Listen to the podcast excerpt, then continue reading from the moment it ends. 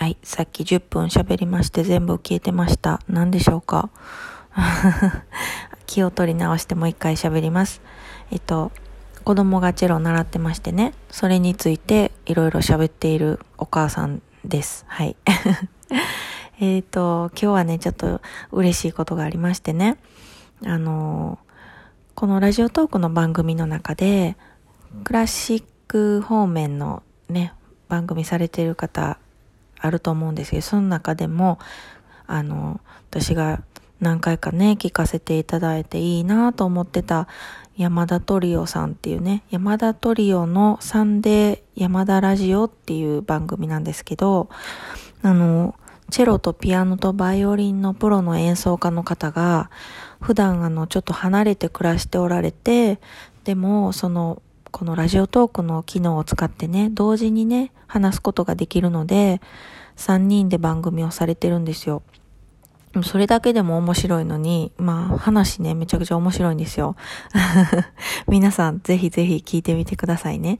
あの、あと今日もね、ライブ、バイオリンの方がライブ放送もされてて、あの、好きな曲もね、結構あの、出てきてね、うわなんか、なんかすごい、なんやろ、このライブってまたね、嬉しいですね。で、なんかこう投げ銭というかね、なんかあの、プレゼントとかも投げられるんですけど、私ちょっといまいちまだ分かってなくて、あの、なんか買えるんですよね、ポイント。でもあの、買って、なんか結構ね、その何、何円何点が何点イコール何点じゃなくて、結構ね、あの、小学でもね、なんかいろんな可愛いスタンプみたいなのあるんですよね。ちょっとまあ、なんか投げさせてもらったりして、なんかめっちゃ楽しかったです。あの、すぐね、ちょっと子供のアンサンブルの練習だったのでね、あの、すぐ落ちてしまったんですけど、私ね、途中で聞けなかったんですけど、また聞きたいなと思いますね。あの、山田トリオ様、本当にありがとうございます。私の番組になんか、ね、気づいていただいてというか、なんかおすすめに出てたらしいんですけど、ね、ありがとうございます。でね、あの何回か前に、その体をね、大きく動かす表現についてっていう話をしてたんですけど、まあ、それがいいか悪いかっていう話は置いといて、まあ、あのやっぱりね、素人だから、いろいろ悩むんですよね。で、まあ自分でも直感というか、自分が、あの、子供に寄り添ってやってきた中での経験則というか、まあそういうのもあるので、でまあいろいろ悩んだりするわけですよ。で、まあそうやってね、プロの方に、その山田トリオさんからメッセージをいただいてね、えっと、体の重心をちゃんと、あの、安定させていればいいんじゃないでしょうかっていうことでね。で、あの、で、それでいい音が出ていればいいっていうことでね。あの、ポイントを教えていただきまして、それ確かにそうですよね。なんか、あの、重心ってね、よく言いますけど、重心ってどこにあるんでしょうね。あの、チェロの場合座ってるから、背骨結構大事。まあまあ、立っててもですけどね。まあ私はチェロの場合しかちょっとわからないんで、まあ、あの、私もピアノをね、弾いてたので、あの、下手くそですけど、あの、座って重心っていうな感じはなんとなくわかるんですよ。あとまあ演奏中にね、右に触れたり左に触れたり、ちょっと斜めに前に出たり後ろにっていうのはピアノでもあるので、そういう感じとまあ似てるとすれば、やっぱりお尻の使い方というか、お尻の、お尻ん？背中の、うーん、重心の取り方っていうんですかね。それはなんとなくイメージはできるんですけどね。うん、確かに先生もなんか肩甲骨と背中とお尻をちゃんと意識してっていう風に言われることありますね。うん、だからその、あの、コアトレーニングのコアっていうんですかね。うん、そこを、あの、腹筋のもっと奥にありそうなところの筋肉というか、筋というか、それをちゃんと保って、保った上で、こう、まあ、揺れたりね、なんかその、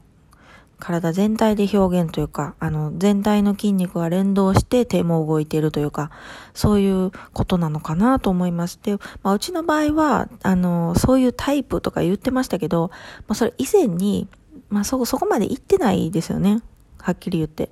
だからその、も、まあ、悪く言ったら、あの、体を使えてないっていうことですし、まあ、いい音もそんなね、めちゃくちゃいい音が出てるわけでもないですしね、まだまだまだまだ、あの、これからもっとね、やるべきことがいっぱいあるので、まあ、だから表現がまあ天性でね、できるお子さんも多分いらっしゃると思うんですよ。羨ましいですけどね、なんかもう、乗り、乗れるというかね、音楽に。まあ、うちはそういうのではないということでね、うん、あのー、いろいろ試行錯誤しながら、その重心をちゃんと据えた上で、いろんな表現っていうのをね、自分の得意なものをね、探していってくれたらいいのかなと思ったりします。で、まあ、その、そうそう、今日私、あの、あの、夫がね、単身赴任で帰ってきてたんですけど、あのー、ちょっと違う国で働いてるので、また今日空港まで送っていたんですね。で、まあ、あの、運転して、あの、あれですけどね、運転した時にね、やっぱりね、そのハンドルの遊びってあるじゃないですか。で、その遊びがね、あるから、あの、右切ったり左、あの、ハンドル切るときにね、あの、ガガガッとならないで、そのハンドルの遊びがあるから、滑らかにこうグッと回れたりとかするわけですよね。だからその、あの、まあ、それ遊びって言うじゃないですか。だからね、遊びって大事ですよね。その、なんていうのかな。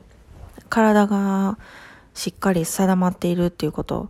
もそうなんですけど、あ、そうそう、他のね、方にもね、メッセージいただいてて、もう結構結構メッセージいただいててね、ちょっとまだお返事できてないんですけど、ある方からは、その、なんていうのかな。あ、そうそう、なんかめっちゃ面白い、面白い表現でおっしゃってて、仏、仏像スタイル？銅像スタイル？仏像スタイル？あの、あの、あんまり動かない演奏家の方ね、どっしり構えて、うん。で、あの、表現もね、おとなしめというかね、落ち着いてる感じの、でもいい音が出てるっていう。それも一つのスタイルですよね。で、まあそういう方は、その大げさな表現はないけれども、ちゃんとその中心の、重心がちゃんと収まってるっていう、あの、定まってるっていうことですよね。で、いい音が出てると。まあ、すべてはね、サウンドファーストで音がいいっていうことが一番なんだと思うんですけど、でまあ、遊び、あ、そうそうそう、あの、あの、平安時代かな？なんかあの、歌でね、遊びをせんとや生まれけんっていうのあるじゃないですか。遊びをせんとや生まれけん。戯れせんとや生まれけんかな？あの、まあ、多分いろんな解釈があると思うんですけど、私が覚えてるのは、あの、まあ、遊ぶために生まれてきたんじゃないだろうかっていうね、そのままの意味でね。まあ、ね、だってうん、人間、ね、そうやって、あの、遊ぶというか、まあ、じゃあモーツァルトの時代ね、サロンでね、遊んで、遊んでたわけですよ。で、その遊びから文化、芸術が生まれたわけですよね。まあ、まあ、それは恋愛とかね、いろんなことも、あの、あったと思うんですけど、まあ、音楽も大きく言ったら遊びですよね。その、ふざけた遊びっていう意味じゃなくてね、その、壮大なる偉大なる遊びですよね。だから今まで続いてるわけで、まあいろんな形に発展しながらね、だからまあポップスなりジャズだったりいろんな形があるけれども、その音楽自体が遊びだとするならば、やっぱり遊びがあるから、ね、世の中うまく回っていくんですよね、きっと。ハンドルじゃないけど。で、今、まあロックダウン、あの、ヨーロッパでなんかね、また新型コロナでね、大変なことになってるらしいんですけど、またそうしたらね、遊び、大事な遊びの部分である文化、芸術、ね、コンサート、博物館、美術館、バーとか、ね、そういう楽しいところがね、削られていってしまうわけですよね。で、まあ、一時的とはいえ、それによる打撃というかね、あの、損失は大きいですよね。で、まあ、確かに人間食べて生きて寝る場所がなかったら、それが一番だし、まあ命がなかったら遊ぶこともできないわけで、そのための措置っていうのはわかるんですけど、うん、一番に切られるのが芸術っていうのはちょっと悲しいところですよね。まあ芸術だけじゃなくて旅行とかもね、切られてますけど、まあもちろんね、それは本当に今の時代ね、飛行機で移動するから、まあ、だ、だからこんなに広がっちゃったわけですけどね、世界中に。最初の段階でね、あの、そんなすぐにロックダウンっていうのなかったからみんなこう世界中に広がっていったわけですよね、飛行機を介してね。まあだから今の時代ね、YouTube とかね、いろんなところで、まあ確かにデジタルを通してね、音楽、芸術もね、味わうことはできるけれども、ですよね。けれども、やっぱり、うん、ねえ、その、え、なんていうのかな、生、まあ生、クラシックって生ですよね。生の楽器の良さ。なんかこう、音って波動じゃないですか。だから、その伝わってくる音をね、振動としてね、体全体で感じるっていうのはありますよね。だからホールも大事だし、どんなホールかっていうのも大事だし、その、なんていうか楽器、どんな楽器かっていう、よく響くっていうのはその波動が伝わってくるっていうことですもんね。だからそれを一回デジタルを返してしまうと、まあデジタル化された音になるわけで、まあ、まあ何が言いたいんでしょうね、私もね。えっと、まあまあまあ、だから何のために、何のためにやってるかっていうことでね、やっぱりまあ、やっぱり前も言ってましたけど、何のためにやってるんだろうって、やっぱり、